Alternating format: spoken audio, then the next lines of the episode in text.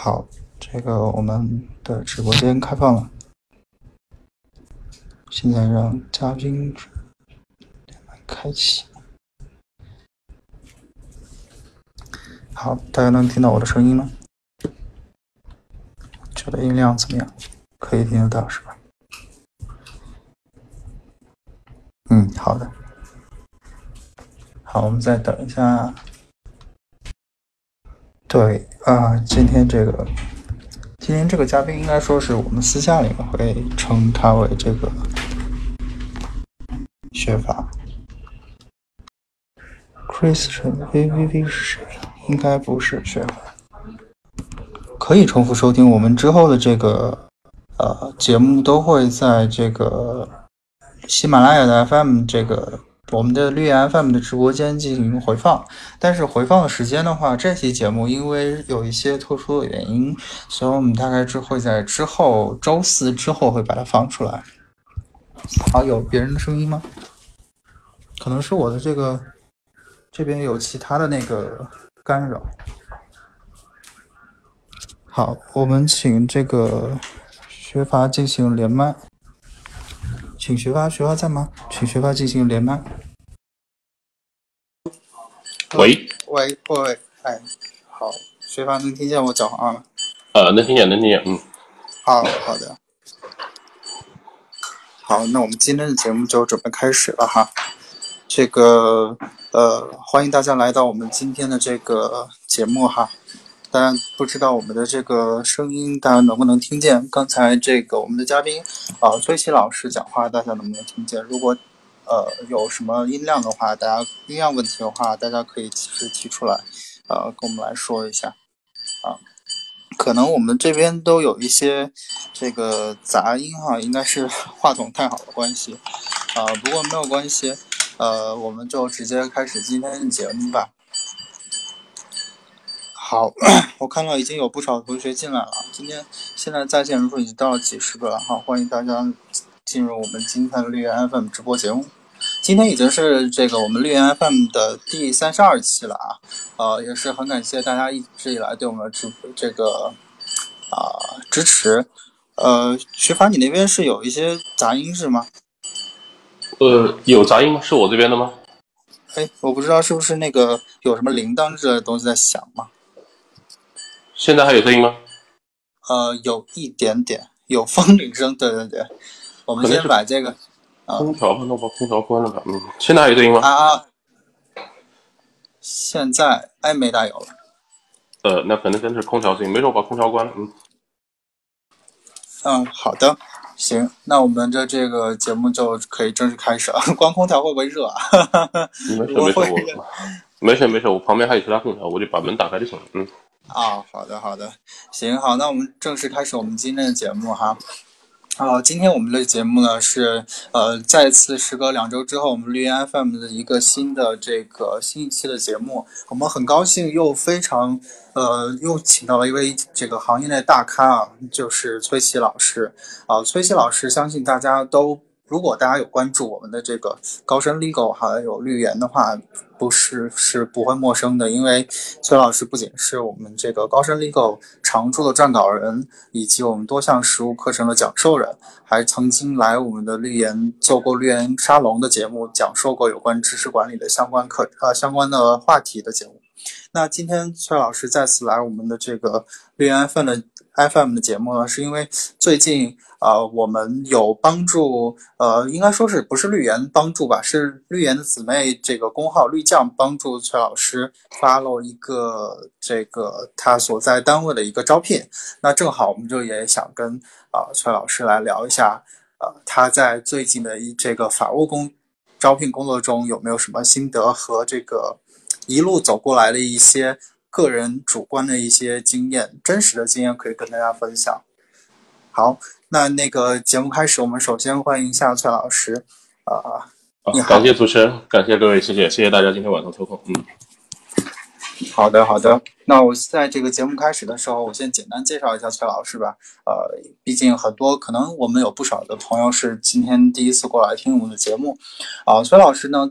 他自己的，我个人。以我个人的了解来讲，他的经验、他的工作经验，还有他的知识储备，还有他的这个过往经历，都是我最符合的一个，就是我我我目前接触到的人里面非常符合、经历非常丰富的一个一个前辈。然后，呃，我们他曾经是这个曾经在四大会计师事务所工作过啊。律师事务所、地方政法院、政府部门、民营企业集团，然后从事的业务也非常的多样。像大家能够耳熟能详的这个，不仅是现在的法务工作啊，更多是也有一些什么民商事诉讼啊、仲裁啊、IPO 再融资啊、外商投资啊这些等等等等。大家可能经常在非诉或业这个诉讼业务领域经常听到的这个业务的方向，它都有涉猎。所以说，今天我们非常高兴能够请到这个崔老师来跟我们分享一下他之前的以法务为开端啊，然后之后我们会有一些他这个一些从业经验的一些这个刚才耳机的接触有点问题，我刚才讲到哪哪里了？喂，现在能听见吗？能听见，嗯。啊，哦，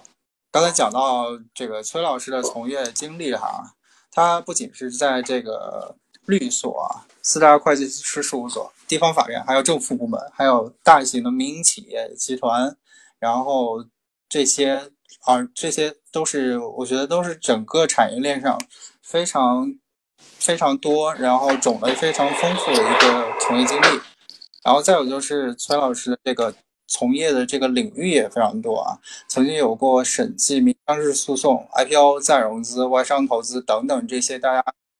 虽诉讼或者非诉都会听到的常听的一些业务选择。所以不光是我们今天聊过的这想要聊跟大家分享的这个法务的话题啊，大家可以在我们节目的后半段啊，我们会跟崔老师聊一下他在过往这些是如何。选择这相关的行业和职业领域，以及他有他经过了这么多选择和经历之后，有什么样的话想要跟我们现在比较年轻一代的这个法律工作者去分享一下？好，因为我们这个今天今天节目出了点小包装卡，但是现在应该差不多没有问题了，所以我们节目就开始聊吧。呃。哎，我这个网络又有点问题，应该应该好了，好，可以了。那我们就就开始从我们准备的这个话题开始聊吧。这个我之前有跟崔老师沟通过哈，就是他想，因为他的经历实在是太多了，所以我想说从哪里来沟通，或者是跟大家去分享会比较好。所以我们就从最近的他的这个招人开始说起吧。这个崔老师，你最近这个。从之前有在绿酱发过的这个我们的这个招聘内容，有没有收到特别好的反馈呢？比如说最近有没有收到什么较为满意的简历？呃，首先感谢主持人，感谢绿将这个平台。确实，之前一段时间通过平台发了几个招聘的广告，那不能啊，也可以叫广告了，也陆陆续续收到了反馈，大约有十几个简历吧，啊，差不多，我没仔细数，十几份。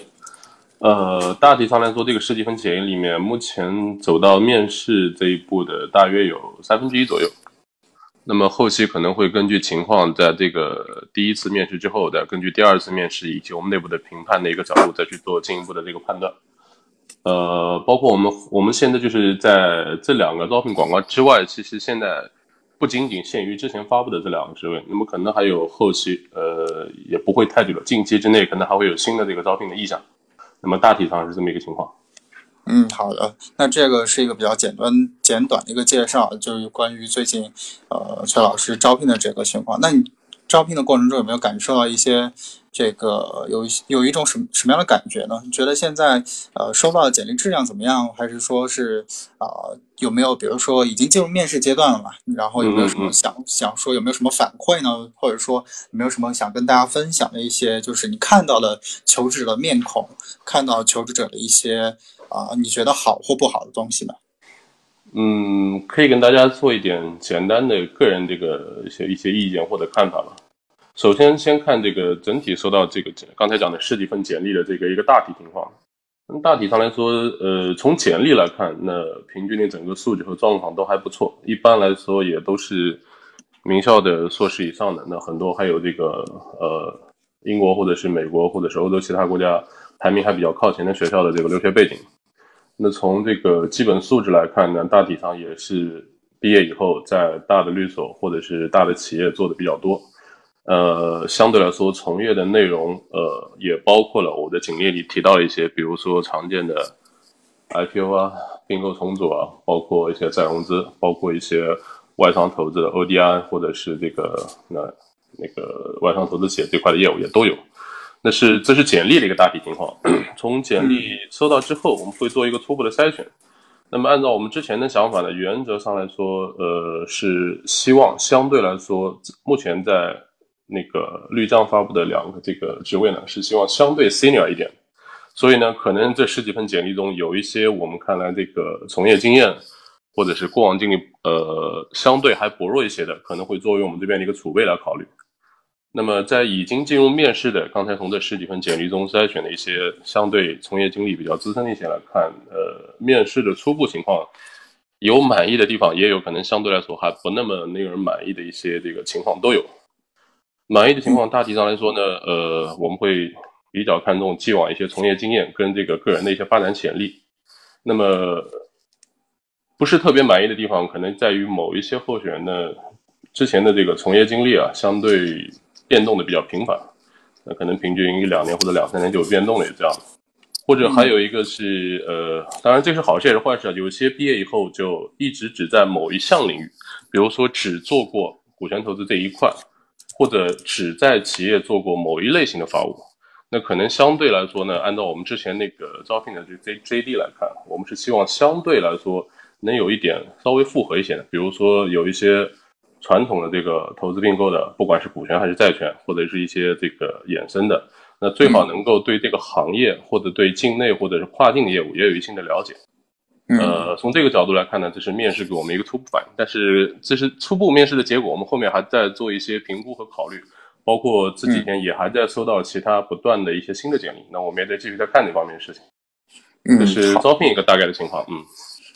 好，感谢这个崔老师的介绍哈。那你刚才提到这个复合的这个东西，是现在这个你在这次招聘中比较看重的一点，那具体说，我就好奇一点了，比如说。你他们其实所有的应应聘者啊，或者说包括我在内啊，我我也是有一定工作经验，然后来如果要是来应聘这样的工作的话，你会希望他们上手之后马上就可以形成生产力，或者帮你来做做事情吗？还是说其实说你觉得要逐渐挖掘一些他们在这个有一些复合的经历的一些可能出来的一些 skill，然后来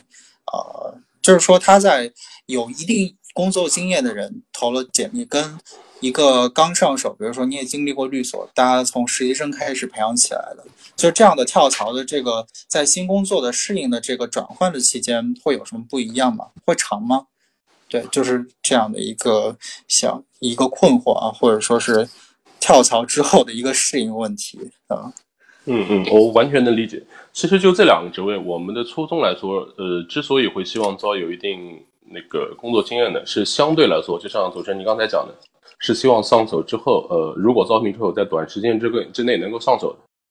呃，相对来说，因为医药行业呢有一定自己的特殊性，主要是这个行业相对特殊一些，监管比较严格一些，可能会涉及到一些专业方面的这个因素或者层面，就是技术层面的事情相对多一些。尽管法务不是前台的销售、研发这些部门，但你与之对应的，你需要对这方面有一些储备和积累。至于呃，是不是应届生或者一个培养的，这可能更多的是整个法务团队一个构建的梯队的或者是一个梯度的问题。从正常企业的这个法务团队的长远发展来说，肯定是需要有一个专业化的分工，这个是指的是横向的。同时纵向的也需要有一个不同年龄层的，有 senior 一点的，有那刚毕业不久的，但是是有比较发展潜力的。那么一般企业称之为管培或者类似的这样称法的。那可能还有相对来说，在这个 senior 之上，那么可能根据我的板块，境内、境外或者是诉讼、非诉，可能还会分出一些更细的。这个呢是一个我们现在讨论，相当于一个眼前的目标和一个中长期的一个发展目标。嗯，很有层次啊。那这个如果要是说，比如说我们就现在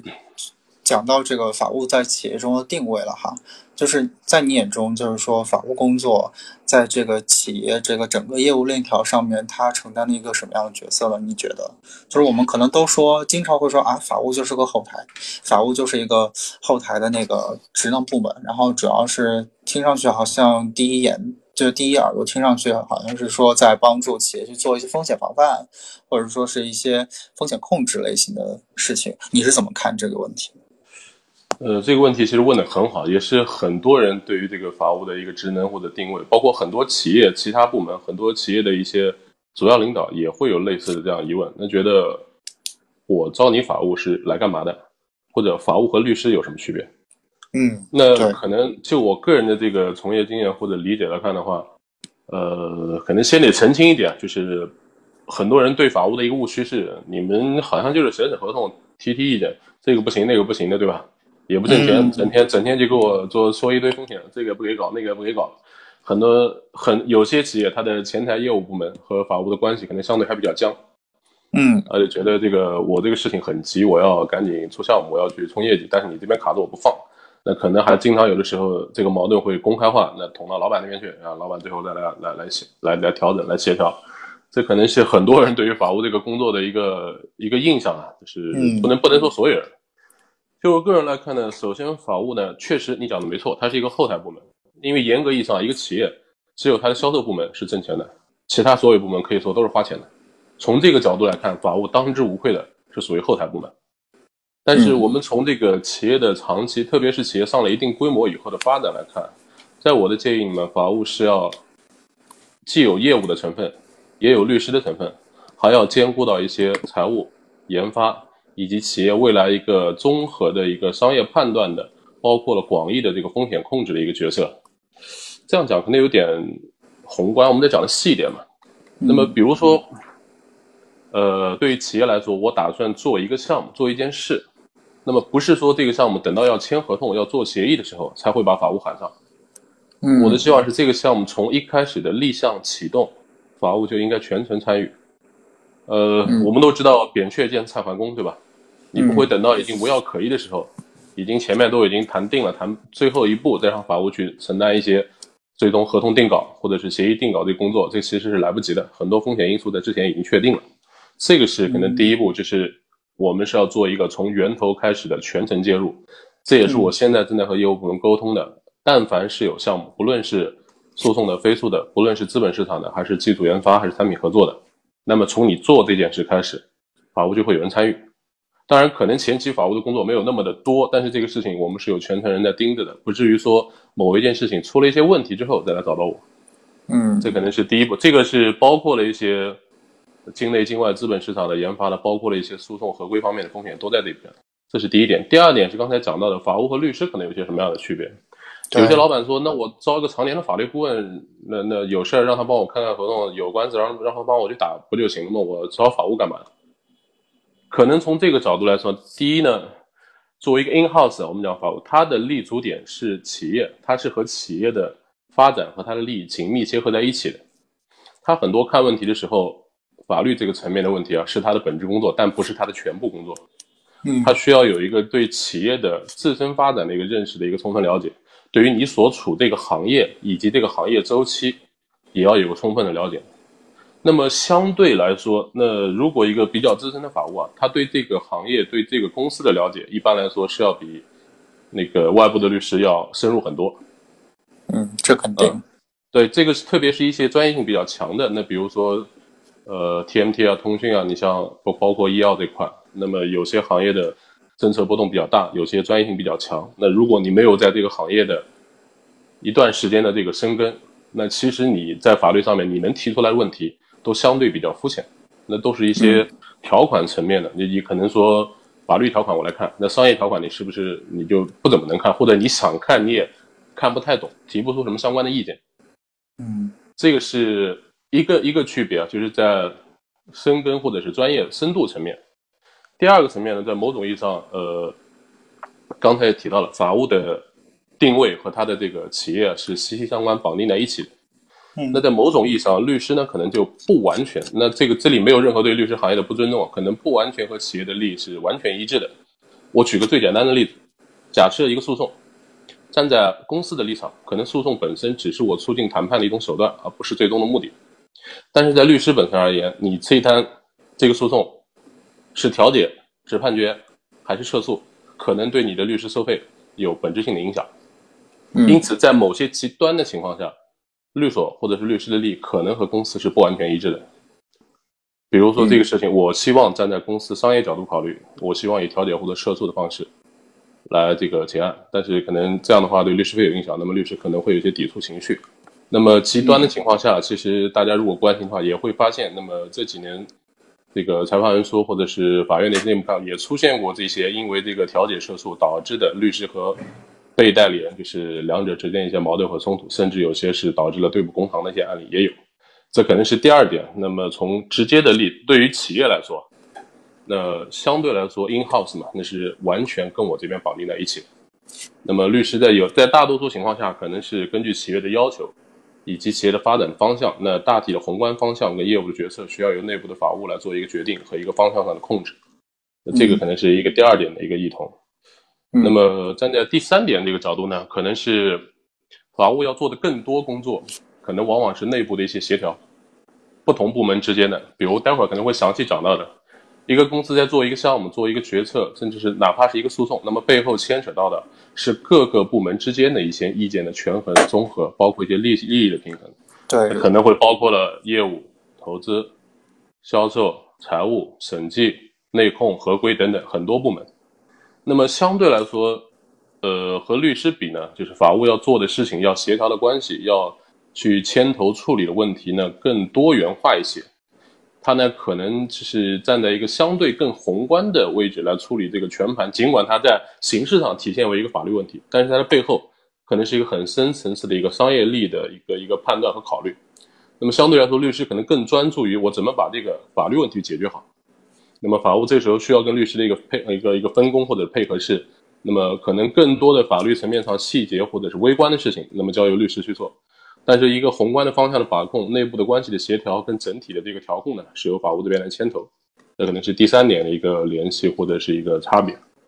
嗯，我觉得讲的非常详细了，这也是我这个这个源自于我想刚才崔老师讲的这些，源自于我之前跟他沟通过的一些啊，我们听友群的同学，大家对这个法务这期节目有没有什么具体的一些想法和了解？刚才崔老师，我相信他已经把大家的这个法务部门跟各部门的关系，以及法务是如何来控制企业运营的法律风险。或者说是完成风险闭合这件这些具体的法务业务问题都已经回答的比较详细了。那在这里就是还是就是正如我们管理员说的啊，就是希望大家中间如果要是有随时有任何问题啊，都可以提出来，利用我们的这个拍卖的连线的功能，就是大家可以看到下面有一个电话按钮。然后，或者是通过我们的这个公屏打字的功能，来实时的跟我们有一个互动，然后这样子的话，我们的节目才会有一个比较实时的一个效果。这也是我们 FM 在节目的刚开始的时候就追求的一种，啊，实时互动、在线交流的一个想法。因为我们不想做一个讲座，而是想做一个圆桌派的类似的节目来跟大家一起来聊天，所以欢迎大家多多互动。好，看到大家问题了，我稍后来，我们在这个跟崔老师聊的过程中，我们来穿穿插一下大家的想法。那我们刚才聊完了这个，就是说可以说是法务的业务上一个比较简单的一个介绍哈，这个也比较贴近我们节目的一个呃受众群的一个需求。那我们现在就来呃聊另外一个问题吧，就是说具体到个体，具体到大家这个个体来说。进行对于法务职业的选择的一些话题，比如说，比如说在此呢，很自然的有一个问题，就想问崔老师说，哎，就是你你为什为何当初想要转型做法务呢？因为你之前有这么多的这个其他这个呃职业线的这些工作内容，当时想要转型做法务的这个缘由和动机是什么？或者说，就像有的听友群同学之前问的说，哎，做法务的快感在哪里？你觉得呢？呃，这个问题其实很多人也都很关心，就觉得可能学法律的，那么从业范围无非就那么几项，要么就是体制内的，呃，公检法或者政府部门，要么是律师，要么是这个企业法务，这可能是最主要的三个就业的去向。那么为什么会选择这是做法务？这个呢，可能有几方面原因吧，这是个人一些这个想法，供大家参考。第一个，其实刚才也提到了，那相对律师而言，可能就我个人之前的一些专业背景或者从业经历而言，相对比较综合一些。那我可能也比较喜欢或者是比较享受这种，呃，站在法律的这个出发点，但是我很多考察的一些点或者是关注的一些风险，可能是大于或者是。超过了纯粹的一些法律的一些专业层面的事情。举个最最简单的例子吧。那某一个项目上，这个项目可能会有很多人参与。那有内部的法务，有外部的律师，还有会计师，还有投行，还有企业内部的研发机构等等，包括交易对手那方也会有很多。那可能都是乘以二的。那在某一个点，比如说，呃，我们在讨论，可能是一个间接的一个境外的一个股权交易。那么就法律而言。那么我把 SPA、SH 写好，大家谈好就可以了。但是就这个项目而言，你的法务可能得心里留一根弦。比如你知道，按照这样的交易方式，可能会触发国税总局七号公告关于间接转让境外控股实体而导致的这个企业所得税的这个风险问题啊。这个纯粹的意义上说，它不是一个法律问题。但是你站在公司全局观，它是一个必须要解决、不能忽视，而且会带来重大风险的问题。这个时候呢，如果你以一个公司内部站在这个全局的这个商业的角度来考虑的话，这个点严格意义上来讲，它不是一个法律问题，但它是一个必须要考虑的风险问题。我可能个人更更习惯于说，看问题可以看的相对更多一点，或者是更深一点。这个可能是呃，如果站在外部律师的这个立场，他站在他本职工作而言，这个应该是会计师和投行的事情，严格意义上来说，不该由他来提示，或者不该由他来处理这个事情。那么站在公司内部，可能分工没有那么明确，我们都是目的把这个项目做成，控制风险。那这个时候我可以说的更多一点，包括在实际操作的时候，未必这个事情就一定是我们公司内部的财务或者是会计师来做，那可能是法务在牵头做这方面风险，也有可能。这是举一个例子啊，就是相对来说一个更全面的、更呃这更综合的一个一个看问题的一个视角。那么对个人的综合能力也好，或者是兴趣爱好也好，这样的一个一个判断。嗯，那第二个是从法务来说呢，刚才也提到了，我除除了这个简单的把法律问题处理好之外，还涉及到比如我内部团队的一些搭构，包括组织架构的一些配置和调整，以及刚才提到的大量的需要和公司其他部门和内外部的一些中介机构的一些协调和接触，这个工作量以及它的这个工作范围，可能相比传统的这个。呃，纯粹的法律工作啊，要更全面或者是更综合一些。对于个人能力或者是个人兴趣爱好呢，也是一种可以说是挑战或者是一种考验吧。那第三呢，可能跟个人性格有关。那相对来说，呃，我这种应该是属于叫风险厌恶型的。那可能这个也客观的承认。那么律师市场它的竞争要更激烈一些，虽然可能回报有时候更多一些。法务呢，相对是一个比较稳定的，以你这个。呃，就是领工资的嘛。那相比大多数律师来说，这块的你以一部分的这个超额回报作为牺牲，换取了你一个相对稳定的这样一样一个发展的一个这样的一个机会。那可能呢，更多的能把你的心思放在做这件事，协调这个相关的关系。而做法务而言，跟律师的一个最大区别，我不需要花太多的精力在，呃，可能年轻律师比较关心的这个案源啊、客户层面，因为严格意义上来说，公司法务的客户只有一个，那就是公司本身，我不需要再有其他的客户。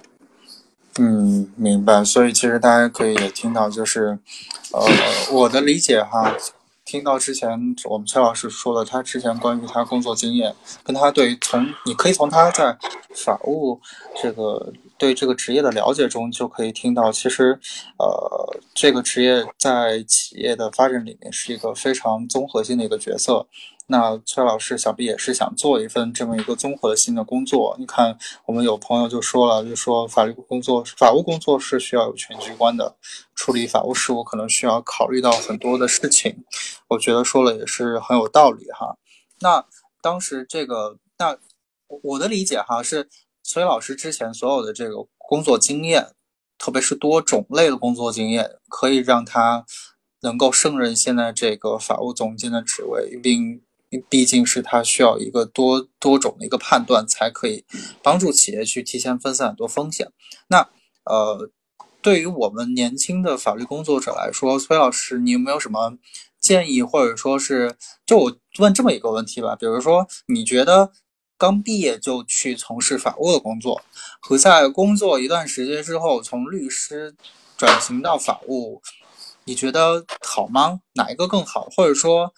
每一个阶段每一种选择考量的主要的点是什么？你有没有什么新的？有有没有什么一些看法，或者说是你的想法，可以给我们一些比较年轻的法律工作者的？对于这个问题来说，这个也是个好问题。那严格意义上来说，你刚才问的这个问题没有一个正确的或者说是标准答案，取决于每个人的实际情况，包括你的性格，包括你的专业倾向偏好等等都有关系。就我个人来看的话呢，呃，这个问题怎么说呢？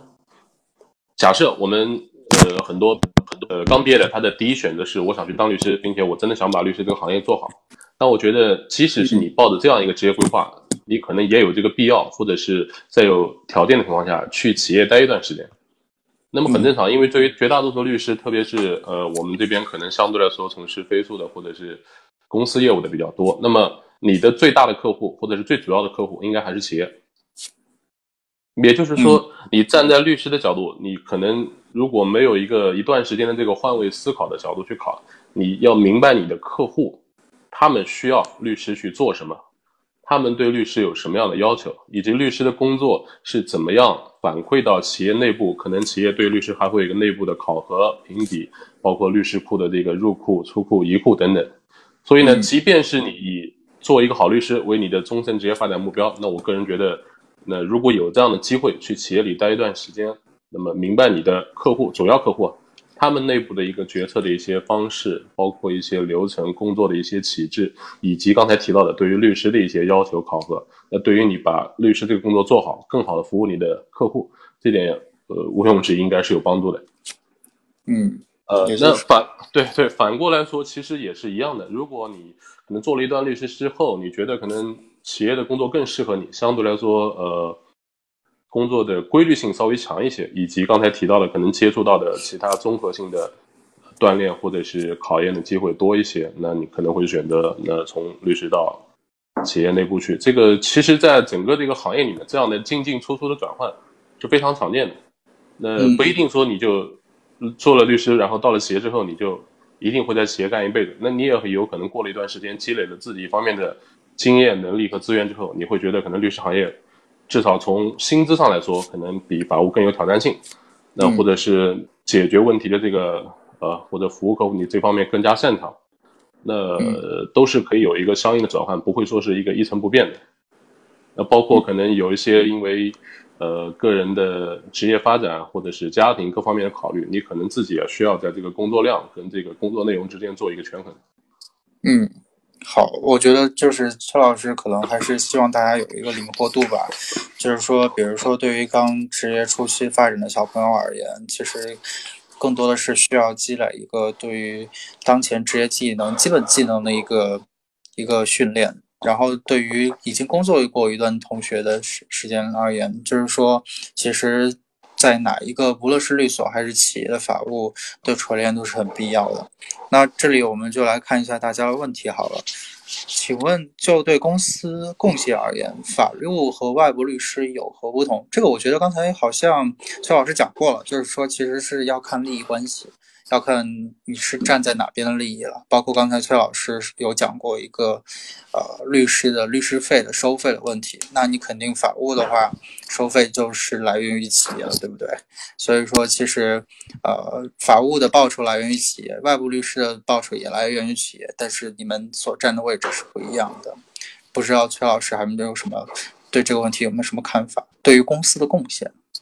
呃，公司的贡献，这个其实法务和律师本身没有什么说是冲突啊，或者是这个利益不一，呃，宏观方向不一致的地方，更多的可能就一个问题，或者是公司的利益，还是呃分工不同，共同的向一个方向努力。那么，比如我举一个最简单的例子吧，那可能大家要知道，很多飞速的项目是强制要求一定要有律师出法律意见书的，这个时候就必须要求法务和律师有一个合作、一个分工的一个过程。那我们刚才是有朋友也说到，这个法务是领导律师的角色嘛？你对这个问题怎么看？是一样的吗？领导呢，是客观的讲，谈不上是领导。那么你只能说，可能在呃，我们都说，对于企业来说，企业如果作为一个律师的客户，那你企业本身是一个法人，你没法直接和企业去对接，你你跟你直接业务对接的，或者是相关的，肯定是公司内部的法务为主。嗯，那么可能大多数时候，公司法务呢会对这个律师的工作提一些方向上或者是策略上的一些要求。那么，因为刚才提到的，对于公司的整体的商业角度或者是判断，那么可能内部的法务了解的更清楚一些。他会根据公司各个部门以及整整体协调判断的一个结果，那么和外部律师来沟通一下各自一个工作分工以及律师需要做到的哪些事情。呃，说领导这个词呢，可能是会会有些让人不太舒服啊。那更多的应该我这边理解是一个协调或者是一个方向上的一个。呃，带领是不是？对对对，是谈不上是上下级或者是领导的关系，那只能说方向上可能法务这边会指的更宏观一些。那么具体细节问题，可能是律杰律师考虑的更多一些。对，好的，那下一个问题，请问可以聊一下法务部架构和团队管理吗？我这个觉得这个问题有点宽，估这个小票同学要不要细化一下？呃，或者。对，因为我们问题有点多，不如你具体来说一下，你想了解法务部的架构和团队管理的哪些的问题？比如说团队管理，我觉得是一个比较大的一个方面了，或者也可以请崔老师讲一讲，他打算怎么管理他自己的法务团队也可以。呃，这个可以随便聊两句。就刚才主任说的，这个这个问题本身是确实是一个比较大的一个问题，在短时间内两三两句话可能讲不清楚。那么讲说团队架构和管理的话呢？呃，这个首先的取决于你这个企业的规模、行业跟你的需求。那么公司法务的团队，那么小的公司可能一两个，大的公司几百个，那都有可能。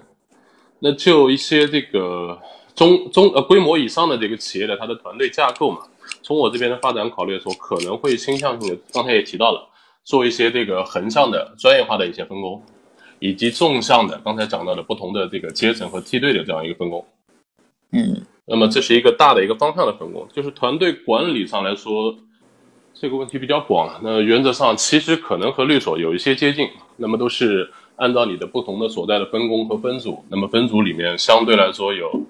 有 in charge，有现场的一些 in charge，包括相对那个年轻一些的这个刚刚毕业没多久的这个团队的一些成员做一个这方面的搭配。那么不同部门、不同分组之间，它会有一个正常的交流和沟通的制度。不会说你可能分在了飞速这个组，或者是争议解决这个组，那你就只做这一块的业务。这一点呢，法务内部可能会相对灵活一些。那么一个具体的项目上分工是，我们把它称之为叫分工，但是不分家。嗯，而且这个角色定位不会说一成不变的，那可能几个月或者半年时间会做一些相应的，根据公司的整体变化调整，会做一些这方面的，呃，人员方面的一些配备的调整，也都有可能。嗯，好的，那大概。他紧跟了一个说，我觉得基本上能够解决这个问题哈。我们看下一个，学阀可以医药行业为例讲一讲如何研究和切入一个陌生的行业吗？这个我们放到待会儿这个知识管理的那边来讲吧，好不好？我我来继续看一下有没有有关刚才呃我们聊过了这一些话题的这一些相关的问题哈。请问如果招聘者对法务跨行业跨公司？跨公司有顾虑，主要顾虑是什么呢？是不是法务有商业意识、理解快，行业背景就不是个问题呢？谢谢。嗯，崔老师怎么看这个问题？招聘者对于法务跨行业换公司有顾虑，这个主要是看候选人的具体情况。那确实会有这样的情况。如果你之前完全没有从事过一个行业，比如说你之前是传统的制造业或者是销售，呃，那个。呃，零售或者是消费这个行业的，那你转到一个全新的，而且相对有一定技术门槛的，那比如医药，那比如通信或或者是其他的，那可能对于我企业来说，确实会存在一项一样顾虑。我觉得你完全没接触这个行业情况下，能不能尽快的上手，很快的适应？那也客观的说，我在之前也碰到过这样的这个候选人，基础条件包括法律的一些呃素养都很不错，但他确实对行新的行业的这个适应呢，相对慢一些。可能对于企业来说，我我会有一定的耐心的这个限制。比如说，我可能给你两三个月，或者稍微再长一点时间，你还是要尽快的对这个行业有这个了解。嗯，呃，至于能不能做到这一点，其实更多的取决于个人，你自己的学习能力、学习意愿，以及你有没有主动的、更多的想去尽快的融入或者是切入这个行业的这个一样一样一个动力，跟你这个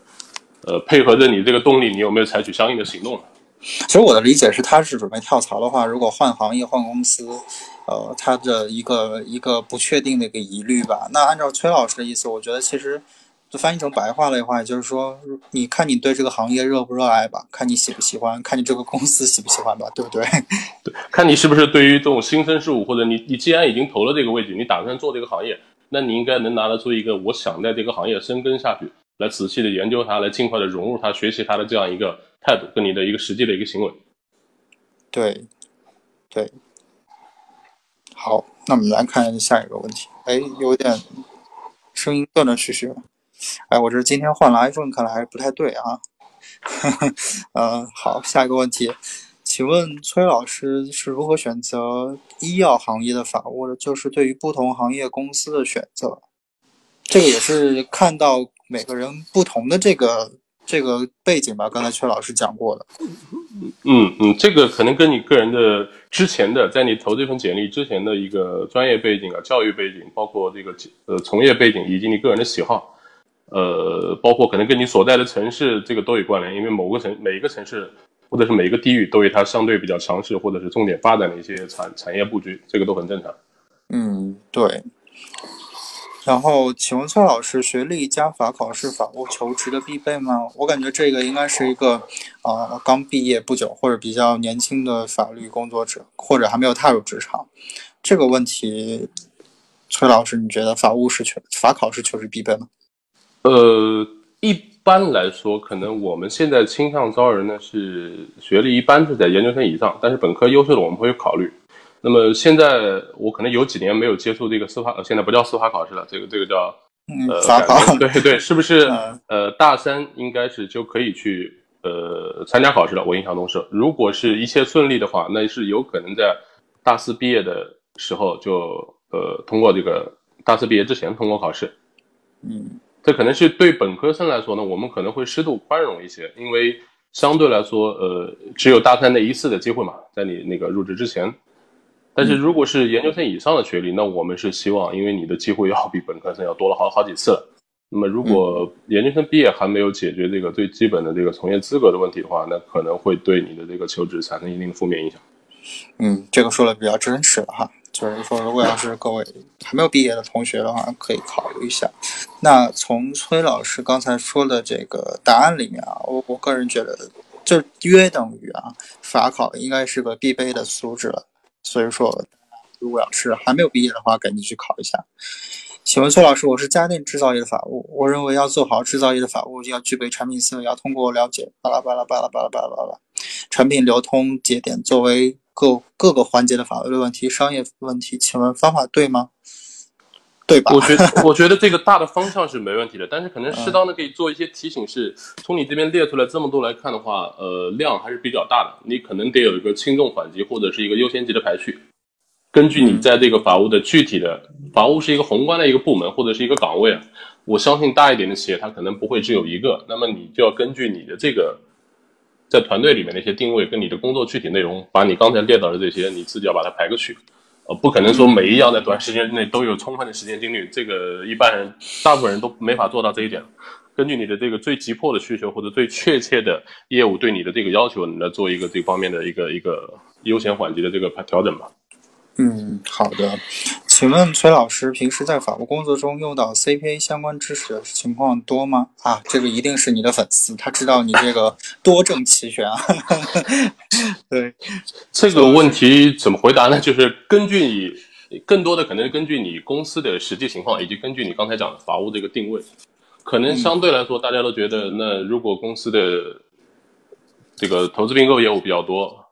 或者是这个资本市场的业务比较多，那尽管你可能大一点的公司都有对应的，呃，资本规划或者是财务审计或者是其他业务部门，他们来具体处理这些事情。但是无论怎么处理，最终的这些方案，最终的这些这个双方谈判的结果，都是通过法务或者是法务这个沟通的律师体现在你的交易文本和协议里面。因此，从这个角度来看，那你有这方面的积累或者是这方面的经验。你无论是在和其他中介、内部部门在沟通类似问题的时候，以及是刚才讲的最终体现在你的交易文本里面，还有刚才提到的，你在这个交易过程中可以我们叫主观能动性或者叫主观呃主动作为都可以，你能在你的本职工作之外提出一些针对这方面的有关联性的或者是有这个针对性的一些问题，那这从这几点来考虑，其实这个都是有帮助的。但相对来说，还是给大家一个建议啊，那通过考试也好，或者是学习也好，你那个拓展自己的这方面的知识储备或者是这个专业积累，这个当然是好事，没有问题。但是呢，还是要立足一个不要本末倒置。你必定要明白你自己的首先定位是法务，你不是公司的财务，也不是公司的这个 BD 或者是业务。如果你你对这些行业更有兴趣，你可以考虑往这些部门去转。但是如果你一天还是做法务这个位置，那你的本职工作首先要明确一下啊，这个是给大家一个建议。总结一下刚才的这个回答哈，就是其实首先你还是要明确自己的主业是什么哈。他他跟着就有一个朋友问了，说如果不想考 CPA，怎么样能够补充一些财务知识呢？这个其实方法有方法有很多啊。这个崔老师，如果你建议的话，比如说就推荐一两种方法吧。对我觉得这个这个看书啊或者报课都可以。那你觉得呢？呃，去。如果可能相对来说问这个问题的，呃，是年纪还比较轻的，比如说刚毕业的或者还没毕业的，那我个人建议，学生在校期间，不管是精力啊，还是记忆力啊，还是空余时间，可能相对都是最宽裕的。如果有能力在学校阶段就把考试解决了，那当然是最好的。那考证是吧？啊，对，这个是一种办法。当然，考证不得不说，这只是一个手段，不是一个目的。那企业在用人这个角度，我并不是招你进来考试的，也不是招你进来做考试的这个讲师的，我是希望你。用你的所学来帮企业解决问题的，所以就，呃，可能得明确一点的是，你去做财务这方面的扩展，或者是这方面的了解，你的目的并不是就考试而考试，以考代学是你的目的，你最终目的是要解决问题。那么再回答刚才那个问题，有哪些除了考试以外的方法，对吧？考试以外方法有很多，比如说，如果你感兴趣的话，那现在呃，不管是微信啊还是网站公开的资料都很多，你可以去下招股书，你可以去下这个。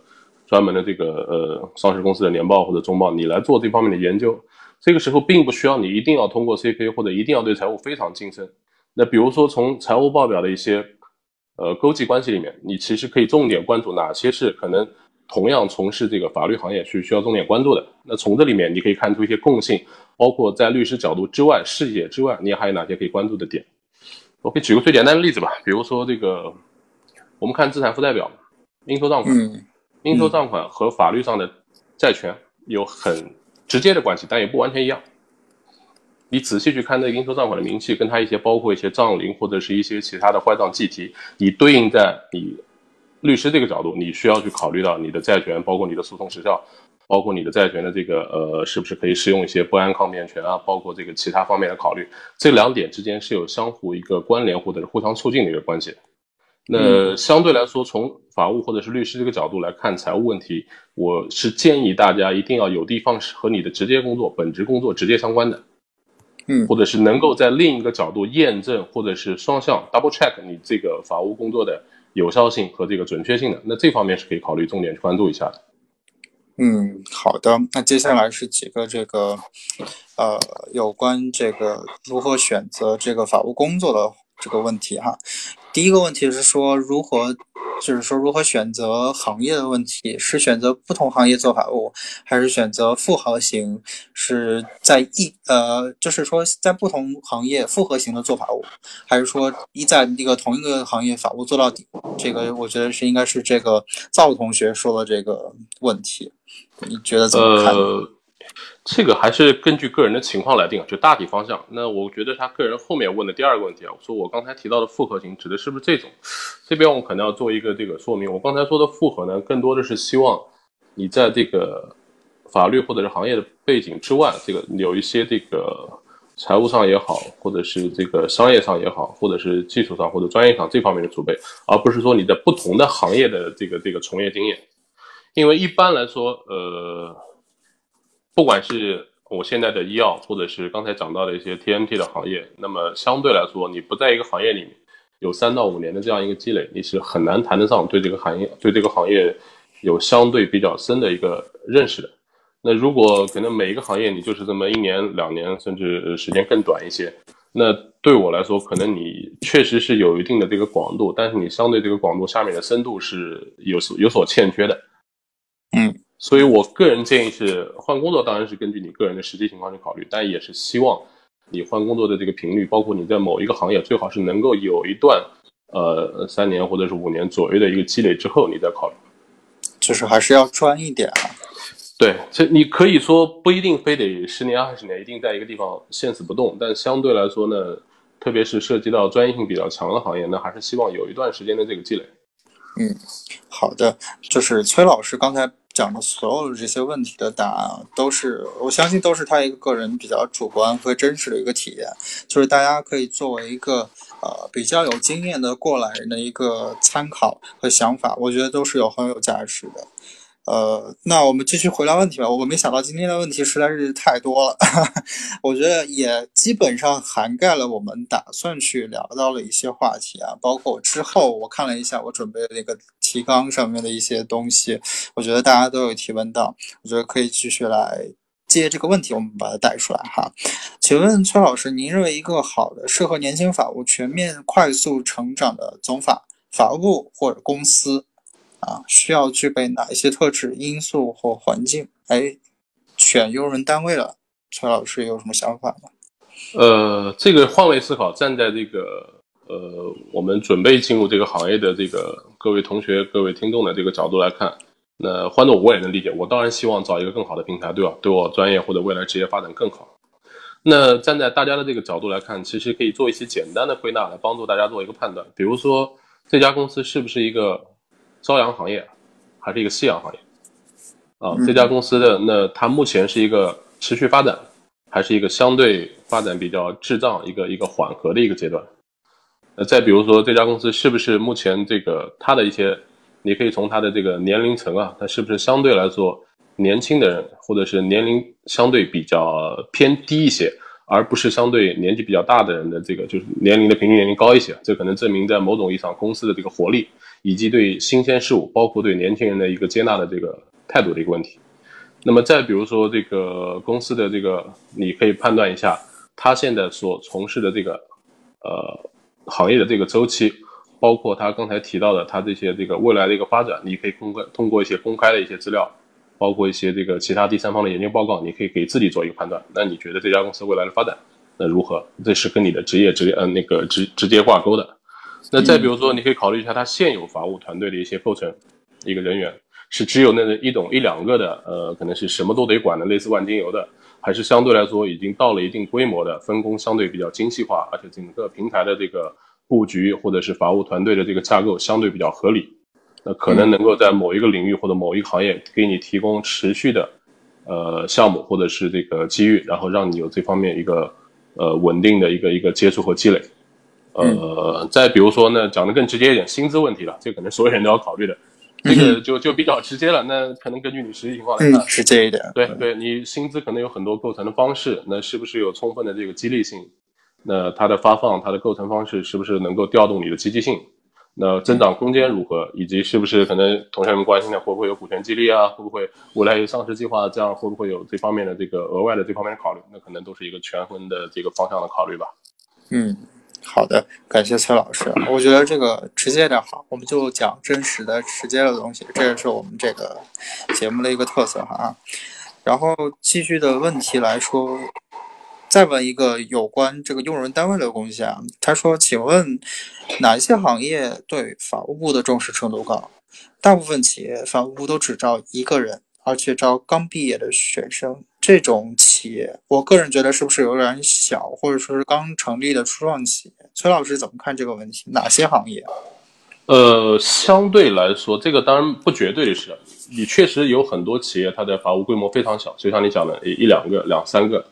而且有的企业它本身的规模不算太小，它可能是呃营收可能已经几十亿甚至更多，它的法务队伍仍然不多。这个呢有很多方面的原因构成的，比如说这家公司所处的行业是不是一个相对比较传统的，比如说简单的这个零售啊、消费啊，或者是这个呃纯粹的制造业，那么相对来说它的法，呃对于法务工作的要求没有那么高。比如最直接的，那这家企业它根本就没想过去上市，没想过去做投资并购，也没想过做一些境内境外的一些合作。它可能纯粹的就是应付内部的一些合同审核啊，或者是一些呃以劳动争议为代表的这方面的一个不是那么争议或者有难度的这个诉讼。那这种情况下，它对于法务的需求那确实不多。所以呢，大家在这方面都判断，呃，公司的规模和这个发展的情况是一个重要考虑。你也要考虑这个公司所处的行业以及这个行业的一个一个特性。那比如说，呃，刚我们先聊医药行业，医药行业可能以规模论的话，那没法和大多数呃地产行业或者是其制造业来比。但是可能在同等规模或者说我规模比你小得多的情况下，我对法务的重视程度或者需求程度反而要比你高。因为我的项目、我的业务、我的这个法律这方面的需求确实存在，而且这种需求或者是业务，它可能是很复杂的、很多元化的，涉及到方方面面的。那在这种情况下，那那必然的，我对法务的团队的人数也好、要求也好、专业素养、整个搭配也好，那要求也会更多。嗯，好的，呃。好，接下来两个问题呢是有关这个律师的问题啊，就是法务跟律师的对接问题。崔老师说点你和各种律师沟通业务方面，说说你喜欢和讨厌律师的各种点，很直接啊。这个每家公司的风格不一样，就我个人而言，因为刚才也提到了，法务跟律师呢更多是一个工作协同或一个合作的关系，所以就我个人的喜好而言，我我可能更倾向就事论事，那么直奔主题的这种。那不太喜欢 那种前面会说一些比较虚的、比较空的，可能说半天说不到这个项目的一个实质或者是风险点上，或者是具体细节问题上。嗯，那这种我觉得可能对于大家来说呢，达不到一个共同有效沟通的这个目的，或者在某种意义上可能是浪费大家的时间。嗯，那另外呢，可能是比如说刚才也提到了，那么既然律师可能负责更微观、更细节的多行多，那我站在法务的立场，我可能希望跟我们合作的律师，你能够充分的体现出你的专业性。你的这个敬业程度，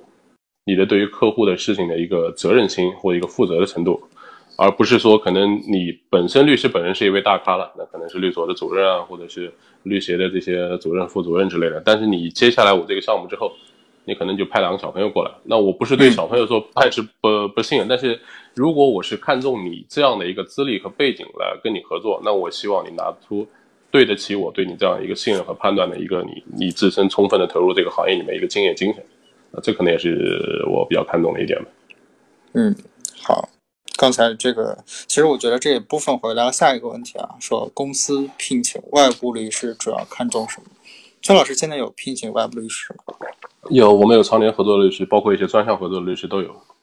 哦，那顺便这里我也问一下，就是你比如说你会选择本地律所，还是会选择那种啊，就在全国范围内都相对知名一些的连锁的律所，比如说我们所啊，就比如说红圈所啊，或者是这样的。对，就是你对于选择律所的或者律师这个，这个是我个人的一个比较关心的问题，你的考量是什么？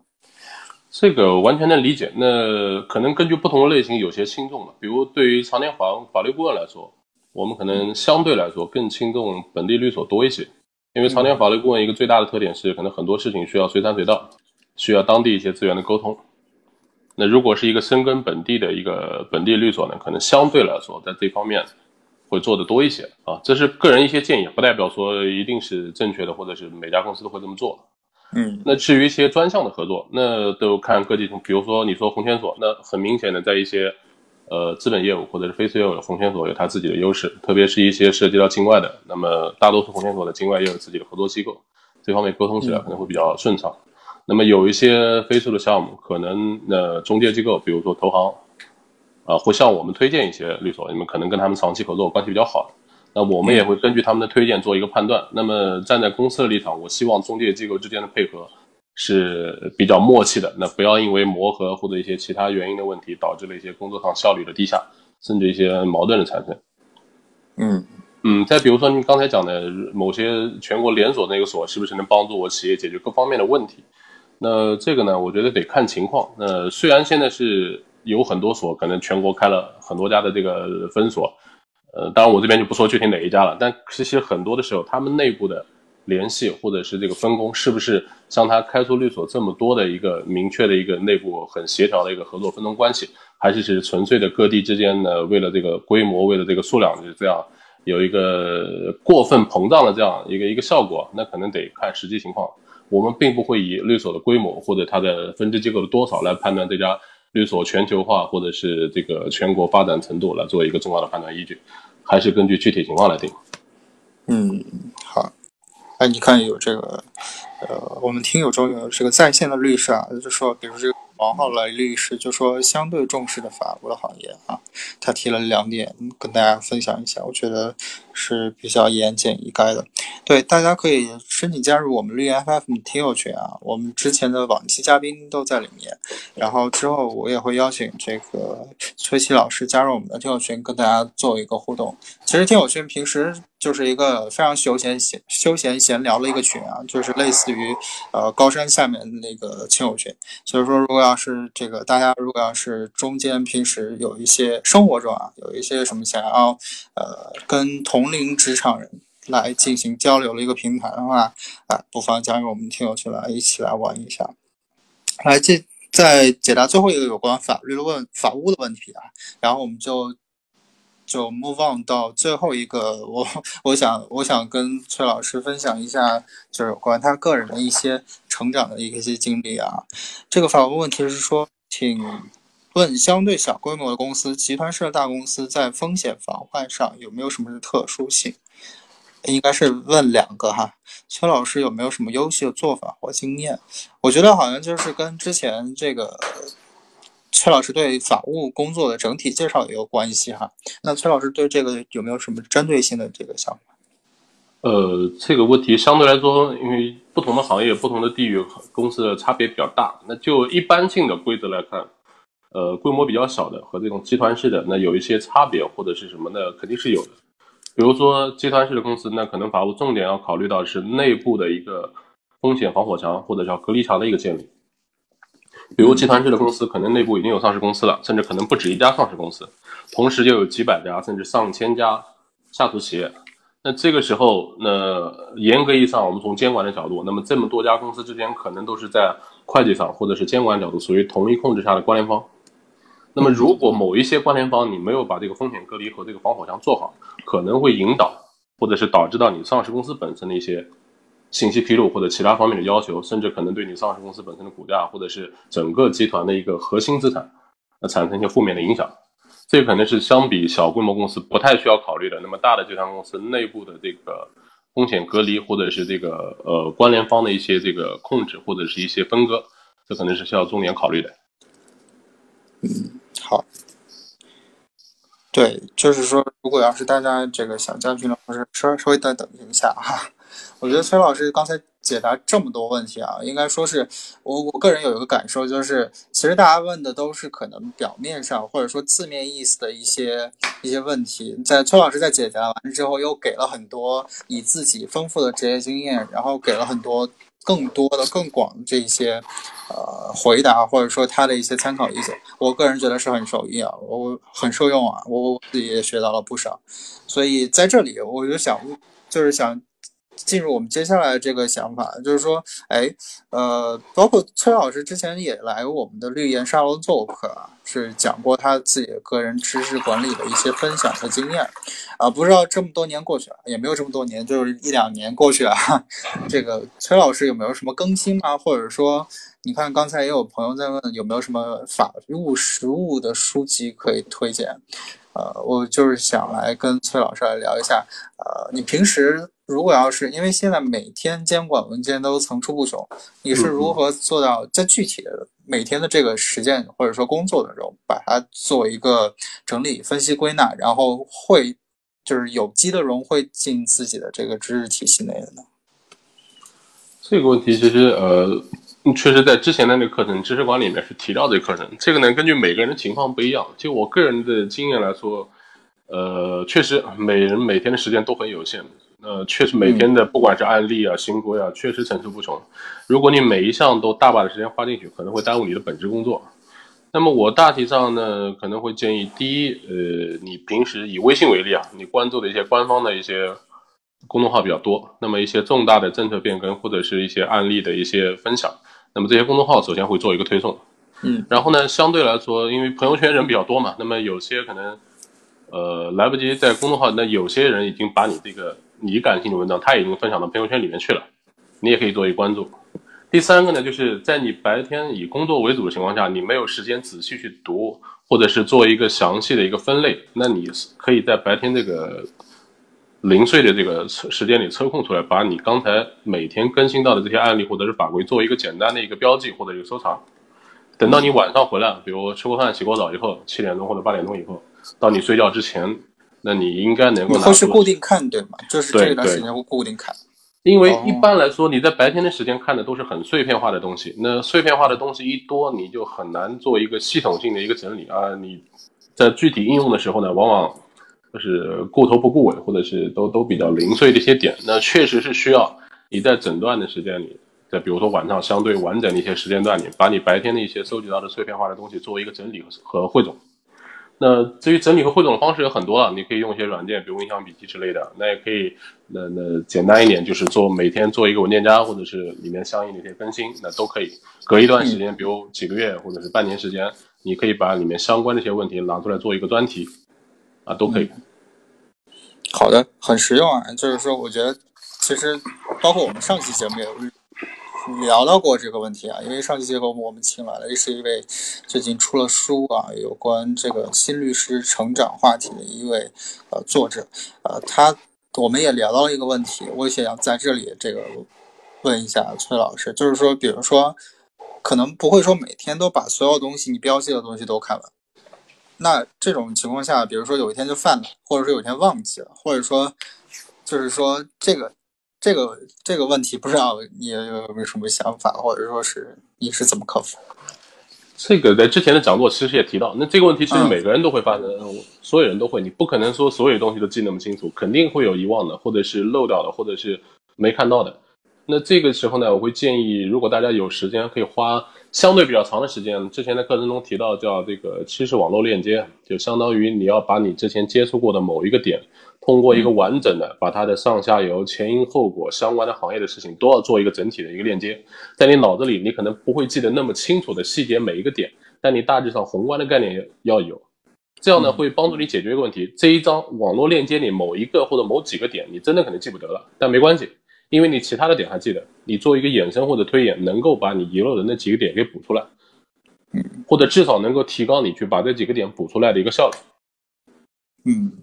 好的，那接下来就是有关具体的知识的这个研究和探索了哈。就是刚才有一个朋友，好像是王全杰同学问啊，说呃，想知道崔老师是怎么样从新开始研究一个新的行业，或者说了解一个新的行业的。崔老师有没有什么自己个人的一些习惯呢？或者说是自己是怎么怎么做的？呃，这个就个人经验而言，一般来说可以分成这么几块来做。第一块，那既然是一个新行业，作为法律从业人员嘛，那这个新行业的相关的主要的政策法规，你是应该能够尽快的把它收集到的，不一定全，但是主要的你应该有心里有个数。从政策法规入手是一个方向。第二个是相关的这个和法规相关的一些案例，那这个也是相对比较容易能够收集到的，你去帮助你去了解。第三块，那么从整个商业思维这个角度啊，那么大一点的券商都有自己的专门的定向的一些研报，那么你从这些研报里面能够观察到你所属这个行业的一些政策的一些新的动态以及一些更新。第四个，比如说，那么不管是哪个行业的，这个行业一定有很多的上市公司已经公开的信息，那么从这些过往上市公司的。呃，年报也好，半年报，呃，一季报或者三季报，以及一些临时事项的临时公告里，你也可以，它对于它的所在行业以及它的发展，也都会有很多的介绍。你从已经公开的资料，我个人理解，从这四块来看，如果你呃稍微勤奋一点嘛，那短期之内应该能让你对这个行业有个初步的了解。那至于深入的了解，这个确实是经验的问题，没有办法一蹴而就，需要你花很长的时间去深耕了。刚才那些说的是帮助你在短时间之内对这个行业有一个大致的了解。嗯，好的。那最后一个有关这个知识管理的问题啊，就是比较具体的。刚才有朋友说，这个最近，呃，崔老师有没有看到什么好的实务书籍呢？可不可以分享一下？呃，实物书籍这个范围就比较广了，那可能根据你从业类型，诉讼啊，某一样具体的部门法，或者是非。他说的是法务，法务有什么实物书籍吗？法务这块的话，我记得我几年前看过的那个《完美的合同》跟那个是吴江水写的，那这几本书可以看一下啊。哦，《完美的合同》好，对对对，肯定现在应该有更新版。可以，对，因为这个合同内容、合同技能是大家无论是法务还是律师，平时都会。其实我这边再提一下，其实就法务的工作量而言，不论你是做诉讼的还是做非诉的或者某一块的，那合同审核是你最基本的功力。包括了合同拟定、合同修改，也是你安身立命的一个根本吧，我这么理解吧，这是最重要的一项选择。嗯，好，我觉得这一本书大家就先看起来吧。对，我觉得无论这个，呃，包括我自己现在做基金啊，我虽然不是做法务，但是合同的主要条款和修改，我也都是有在自己在亲自在做。所以说，其实不论是做做法务，我过去。我觉得只要是在企业中任职的，大家都可以，无论是不是法务，无论是前台还是后来，大家都可以去看一看合同相关的一些文章或者书籍，包括刚才崔老师提到这个完美的合同，大家可以去看一下最新的版本。好，那一个我们。今天已经节目已经过了一个多小时了哈，我觉得没有想到今天可以做这么多的一个问题的互动，而且真的是挖出了很多，我觉得超出节目容量的一个一个一个一个内容吧。跟崔老师聊了这么多，所以说感谢崔老师给我们一个非常无无私的一个分享啊。那最后在这个节目快要。比较接近尾声的时候哈，我们在这个在聊一些还是听友群之前，大家有提出来一些具体的其他方向的一些问题哈，在这我们聊这些其他方向问题的时候，大家也可以再给大家一些最后的机会，可以来聊一下大家还有什么什么其他的互动的问题，可以跟崔老师进行交流。首先就是这个律师的问题啊，就是可能是大家。对崔老师这个多元职业背景比较感兴趣，所以问了一下，也比如说律师的一个问题啊，说，比如说做律师如何选择职业方向，这个不知道崔老师有没有什么就是想想法？以你之前这个职业经历来讲，呃，律师的职业方向，其实客观的讲，我当律师时间很短，照说这个话题可能发言权不是那么重。那就我个人的一些经验或者看法来说的话，那选择你的职业方向，那无非是根据你，你首先是你的兴趣爱好，或者是你的性格，以及你之前的一些教育背景。你比如说，你可能本科不是学法律的，或者是研究生学的其他专业，那再包括你之前的在律师之前是不是有相关的这个从业经验？那比如说我们讲个具体点的嘛，你可能有财务这方面背景的，或者有这个工科，比如说医药或者是。呃，这个电子啊，或者是化学这方面背景的，那你在可能从业的时候，还是尽可能希望把你这个专业的优势，跟你法律以外的一些优势能够发挥出来。那你在做你的从业选择，比如说你考虑是不是去做这个资本市场的业务，或者是做这个专利相关的业务，那都有可能。那再比方说你的英文比较好，那可能是外所或者是一些跨境的业务，可能对你来说能够发挥你这方面的优势和特长。再比如你的性格相对来说是。呃，比较善于和人沟通，或者是比较容易发现问题，而这个或者是在这个言语表达上面有优势的话，那可能诉讼业务啊会更贴合你这个性格特点。但反过来说，你可能对于这个具体的细节工作、文字工作比较感兴趣，那可能一些非诉的业务，特别是文书的撰写，那对你来说是不是更适合一些？当然，这个东西都不是一成不变的。你可能说我我我现在觉得诉讼适合我，或者非诉适合我；现在觉得公司业务、合同业务适合我。那可能过段时间，我觉得，因为我刚毕业没多久嘛，我对于人生职业判断不一定准确。根据一段时间之后你的工作的体会，你会自己的主动去做一个这方面的调整。是因为这几年的今后，你发现你可能更适合哪一个方向，这个都有可能。嗯，好的，我觉得这个问题也是我们。几几乎每期节目都会，呃，问每一位嘉宾的问题啊，所以说大家如果要是对其他之前所有嘉宾的这个回答感兴趣的话，可以去听一下我们之前的节目，也顺便说一下，我们之前的节目都会陆续从克拉克拉平台。迁移到这个喜马拉雅平台，就在绿源 FM 这个官方账号下面的这个往期节目的这个节目专辑里面，大家可以来点进去来收听我们之前的节目。现在好像已经是上传到第十几期了。我们一共现在做了三十二期节目，从各种啊律师、法务、公检法，甚至非律师职业、金融等等方面，我们都有不的比较多的这个话题的涉猎啊。呃，具体的我们做过哪些话题的节目？除了看这个往期节目的目录之外，大家也可以去这个绿言 FM 的绿言的微信公众号，点击搜索功能，然后来搜索绿言 FM，就可以看到我们每期的详细的介绍了，以及顺便对。感谢管理员把我们这个这个入群的方式打了出来啊，呃，欢也欢迎大家来加入我们那个绿叶 FM 听友群，呃，来进行一个比较日常休闲的一个职场生活的一个互动。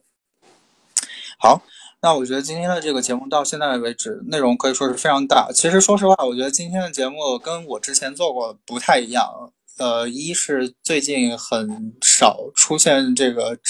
直播的一些呃前期的一些状况，再有一个就是我觉得崔老师快人快语，这个这个经验非常的丰富，然后也不知道不知道崔老师今天聊的开不开心，就是今天很很开心，感谢大家，感谢大家，谢谢。对，我觉得我我听的是受用很多，听的我甚至有点一愣一愣的，也是再再次感谢这个崔老师今天能来。这个我我们的第三十二期法务节目来做客哈，那最后给让崔老师来，要不要打一个广告啊？就是不知道崔老师招人结束了吗？呃，最近呃 没有结束，还在持续招，并且可能呃跟之前的广告有包括稍微那个 junior 一点的职位，我们现在也在考虑，因为整个团队正在一个高速发展的过程中，欢迎大家有这个，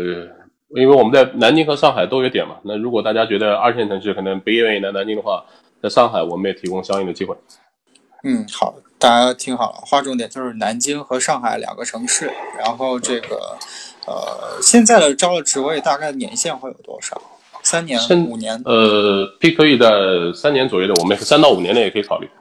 哦，三到五年可以考虑。好，那就是再往上的话，具体设计来说，呃，之后大概比如说在三年以下的职位会，大概在什么时候会考虑说开放招聘呢？三年以下的，我们可能考虑在明年会继续考虑招聘，因为考虑到团队的一个阶梯化的一个一个样构成跟那个构建嘛。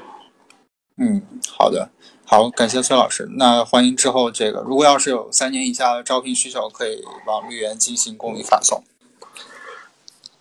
哎，这个最后一个解答一个问题吧，好吧？这个有有有问了，就是说崔老师，所以 Junior 法务的定位是什么？可以委派的工作任务是什么？这个我觉得我也挺想知道，对，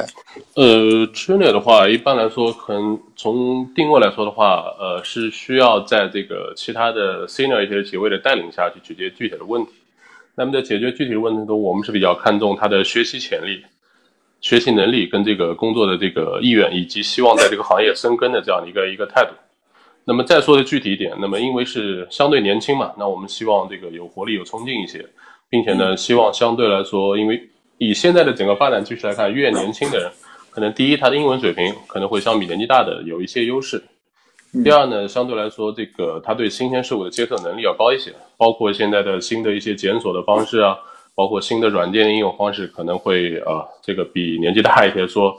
呃，这方面应该是有优势的，我们考虑的。嗯，好的，感谢感谢崔老师，呃。我们的节目即将结束，这个请问想爬麦可以吗？我在车上不方便打字，不知道你想问什么样的问题啊？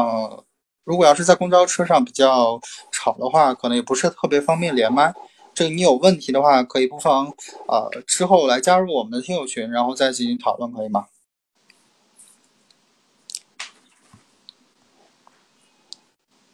好，在等待这个朋友回答的这个过程当中，我们先感谢一下崔老师今天能够来我们的节目，